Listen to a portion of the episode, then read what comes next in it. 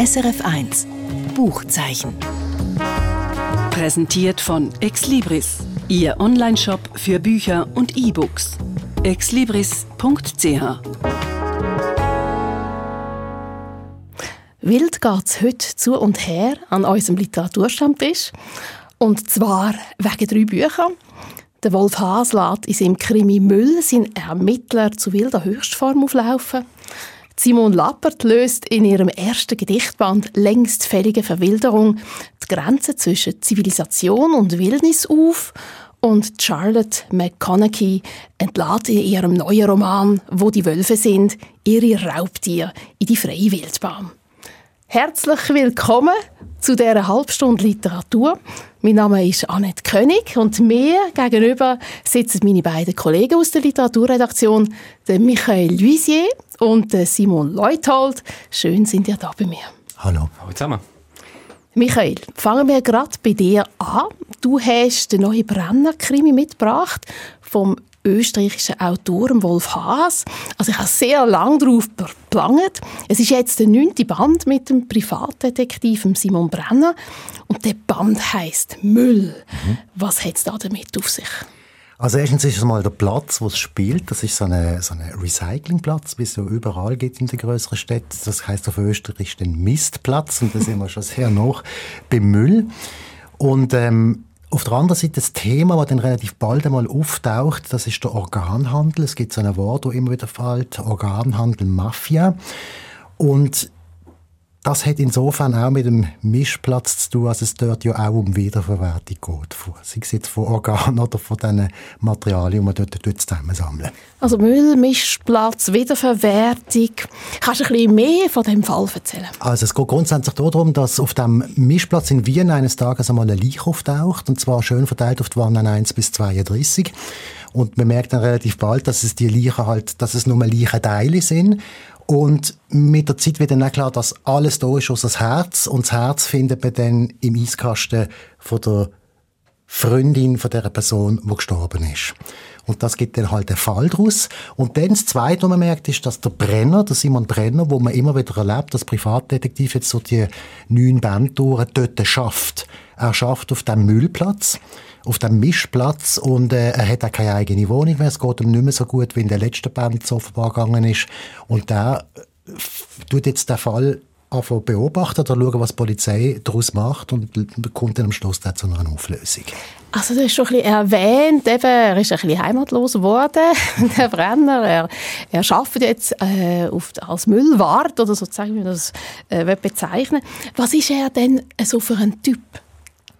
Ja, also das Problem es ist ganz schwer, ihn als Typ zu, zu beschreiben. Er ist ein bisschen ein grantiger Typ, also ein, wo, wo sich gerne mit den Leuten anlegt. Es ist, glaube sicher sehr gut, dass der Josef Hader ihn spielt in den Filmen. Es ist sehr noch bei dieser Figur auch, also bei, so einem Typ ein, wo, äh, wo, wo sich nicht bieten lassen und sich auch gerne mal mit jemandem verstreitet. Er ist lange bei der Polizei gewesen, es ist er nicht mehr bei der Polizei, kam mit dem mit solchen Organisationen nicht mehr sehr, sehr viel anfangen. Aber grundsätzlich ist er eigentlich immer mit dem Fall zusammen. Dort, wo der Fall ist, dort ist er auch. Der Fall hat ein bestimmtes Thema und dann muss er auch dort sein. Es gibt einen Ort, wo er, wo er dann plötzlich auftaucht als ähm, wie sagt man damals ein, mit dem Krankenauto unterwegs ist, ein Retter in einem Rettungsdienst schafft, einfach weil der Fall dort schafft. Und er, er hat nie wirklich ein Daheim. Es gibt kein Eigenleben im Prinzip von dieser Figur, sondern er ist geschrieben immer in Bezug auf den Fall. Ja, du hast ja gesagt, du hättest mit dem Wolf Haas schon können reden über das Buch. Mich nimmt das jetzt Wunder, wenn du sagst, der, der Ermittler ist immer dort, wo sein Fall gerade spielt, eben mal im Krankenwagen oder jetzt auf dem, auf dem Mischplatz, auf dem Güsselplatz, wo es um Organhandel geht. Hat er dann etwas gesagt, der Wolf Haas, dazu, wieso jetzt ausgerechnet der Müllplatz und der Organhandel sein Thema sind das mal? Mhm, es, hat also, es, gibt, es gibt zwei Themen. Das eine ist mal der der Müllplatz, der hat ihn eigentlich grundsätzlich interessiert als literarischer Ort. Er hat angefangen, über so einen Müllplatz, so einen Mischplatz zu schreiben, weil ihn das interessiert als Übrigbleibsel von unserer Zivilisation. Man muss sich vorstellen, er schreibt Krimis. Aber das meiste findet ja in der Zwischenzeit im digitalen Raum statt, in einem nicht virtuellen Raum statt. Und, und ein Kommissar oder ein Detektiv, die hocken den ganzen Tag an einem Computer und haben mit einer Welt zu tun, die letztlich gar nicht mehr real ist. Während dem auf so einem Mischplatz eigentlich das, wo in der materiellen Welt wirklich noch eine Rolle spielt, vorhanden ist, aber eben schon wieder Abfall ist. Das hat, hat ihn mal grundsätzlich literarisch interessiert und er hat da noch gar noch keine Krimi schreiben und er hat auch noch nicht den Simon Brenner wieder wollen auferstehen. Er ist übrigens schon einmal ein paar Mal abgeschafft gewesen. Man hat schon mal ein paar Mal gedacht, das gäbe nicht mehr. Und dann hat er gemerkt, doch, das ist eigentlich ein Fall, der sehr gut zu dieser Figur passt, oder das ist eine Geschichte, die sehr gut zu dieser Figur passt, und das könnte auch eine Krimi-Geschichte geben, und so ist dann das entstanden. Also hat er eigentlich angefangen, über den Müll nachzudenken und gemerkt, dass er jetzt seine Figur doch noch nicht auf den Müll rühren kann? So kann man es genau sagen. Es ist vielleicht auch dadurch entstanden, weil der Wolf Haas ist immer ein bisschen Leader. Äh, äh, wenn er einen Fall schreibt oder wenn er ein Buch schreibt, das jetzt kein äh, Krimi ist, dann leidet er daran, weil er die berühmte Form, die er, er immer wählt, nicht mehr benutzen kann. Und wenn er dann Simon Brenner schreibt wieder, dann leidet er ein bisschen daran, dass das ja auch schwierig ist und dass er dort auch wieder Fehler machen kann oder noch einmal muss von vorne anfangen und denkt, ich mache nie mehr Brenner, ich schreibe jetzt etwas ganz Einfaches, was ganz anders ist. Es spürt man ja da ein bisschen daraus raus, dass das nicht ein klassischer Krimi ist, äh, auch kein wirklicher Thriller, also nichts 0815-mäßiges. Kann man das Charakteristische von diesen Brenner-Krimi paar Wort umrissen. Ja, das kann man relativ einfach. Der Witz ist im Prinzip, dass nicht der Brenner der Witz ist, nicht die Figur von dem, wo der Detektiv ist, der Witz ist, sondern dass es einen Erzähler gibt. Es gibt einen allwissenden Erzähler mit einer recht grossen Klappe. Der ist jetzt nicht der hellste, aber der tut relativ schnell auch mal einen Schluss aus etwas ziehen, wo vielleicht dann am Schluss gar nicht stimmt. Der plappert ein bisschen vor sich an. Und der wiederum hat einen Spruch und die ist ganz, ganz eigen. Man kann sagen, es ist ein gesprochener Spruch. Es erzählt uns einem eine Geschichte. Aber die gesprochene Spruch ist eben dann doch ein Kunstspruch, weil es im Verlauf der Jahre so exakt drechselt worden ist und zu so etwas Eigenständigem geführt hat, was es sonst so nicht gibt. Und der Genuss am Lesen von diesen Sachen ist nicht unbedingt der Fall selber. Es ist eine Geschichte vom Brenner, sondern es ist, wie das erzählt wird. Und da möchte ich noch schnell etwas anfügen. Das sind ja grauenhafte Geschichten, das, was ich vorher erzählt habe, über die Leichenteile, die da gefunden worden sind, wenn du das jetzt vergleichst mit einem skandinavischen Thriller beispielsweise, wo ja das auch passiert, aber dort ist das völlig humorlos und völlig mhm. eins zu eins auf erzählt, so dass es mir ablöscht. Ich mag das nicht lesen, ich will da nicht weit ins Detail gehen. Aber wenn jetzt dort die Situation die ist, dass sich ein Erzähler darüber aufregt, dass das Knäu, das gefunden worden ist, eben nicht beim Biomüll ist, genau, ja. sondern eben in der Wanne 4, wo es nicht angehört, dann hat das ja wieder etwas Lustiges und dann nehme ich das auch, dass da etwas Gästliches passiert ist. Und dann, äh, ich habe ja so Brenner Krimi gelesen, oder? Der hat also unvollendete Halbsätze, hat also die genau. österreichischen Sprachsprengsel äh, drin und dann äh, also unglaublich grammatikalische Kühnheiten, die man so noch nie gelesen hat, oder? Und das, das muss man ja einfach hören und äh, äh, du hast sicher eine kleine Passage, vielleicht auch gerade eine, wo das Knie vorkommt. Ja, das habe ich heute tatsächlich mal eine mir ausgewählt, wo genau die Situation mit diesen Wannen stattfindet. Und da sieht man dann auch die Spracheinheiten. Frage nicht oder jetzt aber der Brenner und so Sachen. Jetzt muss ich auch schauen. Äh, seit neuem glaubt ja jeder, er kann mitreden beim Müll wo die Menschen früher über den eigenen Kreislauf gejammert haben, sprich Kreislaufstörung, geht es heute nur mehr um den Müllkreislauf. Da wird ein Recycling und eine Wiederverwertung heruntergebetet, Müllbuddhismus nichts dagegen. Aber reden kann man leicht, machen muss man es richtig. Wenn du schon am Anfang das Zeug in die falsche Wanne schmeißt, alles umsonst, Knie in Wanne 4, da kannst du von einem Kreislauf nur träumen. Menschliches Knie wäre natürlich, wenn schon, Biomüll, Wanne 19. Oder zur Not, zur äußersten Not von mir aus Kompost. Wanne 12. ja, eben, eben auch einen ganz anderen Zugang eben so zu Leichenteilen. Ja. Mensch irgendwie auch als Material in dem Moment, oder? Ja, ja genau auf doppelte Art und Weise. Das ist ja auf der einen Seite ein Fall, wo es tatsächlich um Organhandel geht und auf der anderen Seite dann halt eben auch so, dass der Mensch am Anfang zerstückelt ist. Und das, das sind die wichtigen Sachen vielleicht noch einmal ein Wort zum Organhandel selber, warum er auf das gekommen ist. Das mhm. hat er mir auch erzählt im Gespräch. Der Witz vom Organhandel in dem Buch ist der, dass in Österreich und in, in, in Deutschland das unterschiedlich gehandhabt wird. Im einen Land ist es so, dass es klar ist, wenn du stirbst, darf deine Organe dürfen benutzt werden für andere Leute, um die beispielsweise zu retten. Und im anderen Land ist es so, dass es deine, die Einverständnis braucht dazu, dass du das darfst. Und jetzt geht es darum, die Organe vom einen Land in die, ins andere zu bringen, nämlich dort, wo es erlaubt ist, in dem Moment kurz bevor der Mensch stirbt. Das heißt, die Leute, die Opfer, die in dem in dem Buch hier stattfindet, der ganze Fall dreht sich jetzt im Prinzip an der Grenze zwischen Österreich und Deutschland, gar nicht in Wien, was zuerst ist, sondern weiter im Westen, an dieser Grenze da oben. Und der Wolf Haas sagt mir dann auch zu dem Thema, ihm ist es als Krimi-Autor ganz wichtig, eine Art einen amerikanischen Krimi zu haben. Und da braucht es eine Grenze dafür. Und im amerikanischen Krimi ist es so, dass die mexikanische Grenze immer ganz entscheidend ist. Hinter der Grenze ist die Welt ganz anders. und das hätte er im Prinzip auch haben für sich, für sie Krimi, österreich-deutsche genau. Grenze. Genau. Und das will er wiederum als Krimi-Autor, der äh, im Prinzip die Idee hat, ähnlich zu schreiben wie die Amerikaner. Das also zum Buch vom Wolf Haas, Müll, erschienen im Hoffmann und Kampe Verlag. Jetzt kommen wir von einem Krimi zu einem Gedichtband mit dem Titel Längstfällige Verwilderung von der Schweizer Autorin Simon Lappert. Sie kennen vielleicht einen von ihren Romanen. Wurfschatten ist ihr Debüt und mit der Sprung ist sie für den Schweizer Buchpreis nominiert worden. Jetzt ist ihr erster Gedichtband rausgekommen, Simon Leuthold. Der Gedichtband heißt Längstfällige Verwilderung. Ist der Name Programm?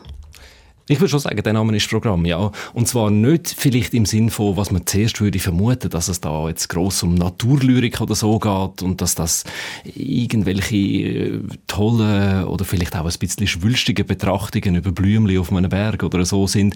Es geht um eine Verwilderung in einem ganz anderen Sinn und zwar eben, du hast das am Anfang ja schon angetönt, um darum, dass sich die Grenzen zwischen der Zivilisation und der Natur immer weiter auflösen, also auch Grenzen zwischen Menschen und Tier und auch zwischen der Sprache und all diesen natürlichen Sachen, seien das Pflanzen, seien das eben sonst Umweltfaktoren, Tier und so weiter. Das ist extrem spannend, das macht sie in ihrem Gedicht. Ich habe sie selber bei ihrer Buchtaufe erlebt. Dort ist sie zusammen auftreten mit einer E-Bassistin. Und äh, es hat ja so ein Gedicht manchmal äh, so innere Zustände oder Sehnsucht oder auch äh, Liebeszustände, wo dann beispielsweise äh, vermoost dargestellt werden oder irgendetwas, äh, ein Schmerz in der Brust, wo so verknurrt und so äh, verwurzelt. Und ähm, Hast du uns da ein paar Beispiele dafür? Ja, ich fange vielleicht allgemein an. Also es ist, du, äh, wie du sagst, es sind einerseits Zustände, die einem vorkommen, wie eben vermoost sein oder es kommt häufig vor, dass dann zum Beispiel Menschen einfach anfangen, ein Pelz wachsen oder dass, äh, dass sich ein Tag auf einmal flauschig anfühlt oder so. Es gibt einen schönen Text in dem Buch, wo ich kurz vorlesen kann, wo ich das Gefühl habe, kommt man recht schnell ähm, eine Idee über davon, wie das funktioniert. Der Text heißt Langschlaf. Dein Händegeweih und zwischen den Lippen ein Wortwild, ganz scheu, seine Hufe dampfen vom Laufen im Moos, so sprichst du, den Rücken noch feucht vom Liegen darin, und alles im Zimmer bleibt Unterholz nach solchen Nächten, bleibt Wurzelwerk und die Ohren nach innen. Also es geht im Prinzip jetzt nicht darum, die Natur zu loben oder das, was ich möchte erzählen in der Natur, wirklich konkret zu suchen. Wir sind in einem Zimmer, oder? Genau, wir sind in einem Zimmer. Ist, sind tierische Hufe, ich weiß nicht genau, Sachen, wo, wo aus, der, aus dem Tierreich kommen, oder? Also Tiervermischung meinst du? Genau, es ist die Vermischung zwischen dem, was wir per se für menschlich, für zivilisiert mhm. halten würden, sei das jetzt eben, sei das Wörter oder sei das der Zustand in einem Zimmer drin, ein Bett und so weiter. Und das verwildert jetzt. Und zwar verwildert es eben einerseits in den Bildern, die sie benutzt, wenn eben plötzlich äh, Wörter anfangen im Unterholz umeinander laufen, wie eben wie Tier, wie wild, oder? Und das andere, was passiert, ist, finde ich, enorm spannend die Sprache selber verwildert auch. Ja. Sie geht an und bildet am Laufmeter neue Wörter, wie zum Beispiel Wortwild. Was soll das heißen? Oder das hat es ja vorher nicht gegeben. Aber das macht in dem Kontext Sinn, weil sie sagt, okay, die Sprache ist etwas, wo jetzt sich in dem Moment, so wie ich das wahrnehme, verhaltet wie ein Wildtier im Wald. Darf ich noch etwas fragen zu dem Ganzen? Ja, warum ist das, warum ist das längst fällig, die Verwilderung? Das ist eine gute Frage. Dann bin ich auch nicht ganz auf die Schliche gekommen. Aber vielleicht ist es einfach, weil sie jetzt probiert, dafür etwas Sprache zu finden, wo sich sonst niemand zugemutet hat, bis jetzt darüber zu reden. Ich meine, also mindestens mir ist das so gegangen, wenn es jetzt zum Beispiel darum geht, dass ein Tag sich pelzig anfühlt. Ich habe sofort gedacht, ah ja, das habe ich irgendwie auch schon mal gespürt, aber ich wäre nie auf die Idee gekommen, das so zu beschreiben und sie macht das jetzt. Okay. Aber ich kann dir eine Antwort geben auf das längst fällige Verwilderung. Und zwar ist das eigentlich ihr persönlichste Gedicht und das findet man als letztes in dem Lyrikband. Und das Gedicht heißt Selbstporträt und das geht so ist ein Knirschen in den Wimpern, ein Krachen in den Nackenhaaren, ist ein Reißen und Bröseln um den Mund, der schweigt, der so mühsam Zweifel unterzunkt, ist ein Schiefes im Dastehen, ein sich beugen hin zum brennenden Bauch, ist ein Fletschen der Sinne, in den Knochen ein Knurren, ist ein Bersten und Buckeln und Beißen, ist eine längst fällige Verwilderung. Eigentlich geht es hier ein bisschen um Befreiung, auch als Frau. Also, dass man den Mut hat, zu verwildern, zu sich zu stehen und einfach äh, äh, seiner Natur den Lauf zu lassen. Ja, ich meine, das macht ja schon auch irgendwie Sinn. Jetzt, wenn du das so sagst, finde ich schlüssig, weil auch das ist ja vielleicht etwas, wenn du von Befreiung redest, das ist auch etwas, was bis jetzt sich niemand traut hat oder es niemand geschafft hat, Sprache dafür zu finden, Sprache dafür zu benutzen lustigerweise hat es mich anders berührt. Ich, mich hat es genauso berührt, jetzt auch als Mann. Jetzt, das Gedicht vielleicht nicht, wo du das am Schluss gelesen hast, weil das vielleicht wirklich in die Situation geht, aber, aber eben so eine Situation in einem Zimmer inne, wenn, wenn plötzlich die Natur reinbricht im Sinn von einer Wildheit, das betrifft mich genauso und berührt mich genauso, jetzt ob Mann oder Frau. Kann ich mir vorstellen, aber ich weiß natürlich nicht, was ihr Hintergrund ist, warum sie das geschrieben hat. Das kann ich nicht beurteilen. Mhm. Simon, was hat dir speziell an diesem Gedicht jetzt gefallen? Ich finde es als ganzes Ding enorm spannend. Also einerseits eben wirklich, wie das wie sie das wagt, Bilder an Stellen zu setzen von Sachen, wo man dort nicht erwarten würde, eben, dass es ein Tag belzig ist oder was auch immer das dann sonst ist.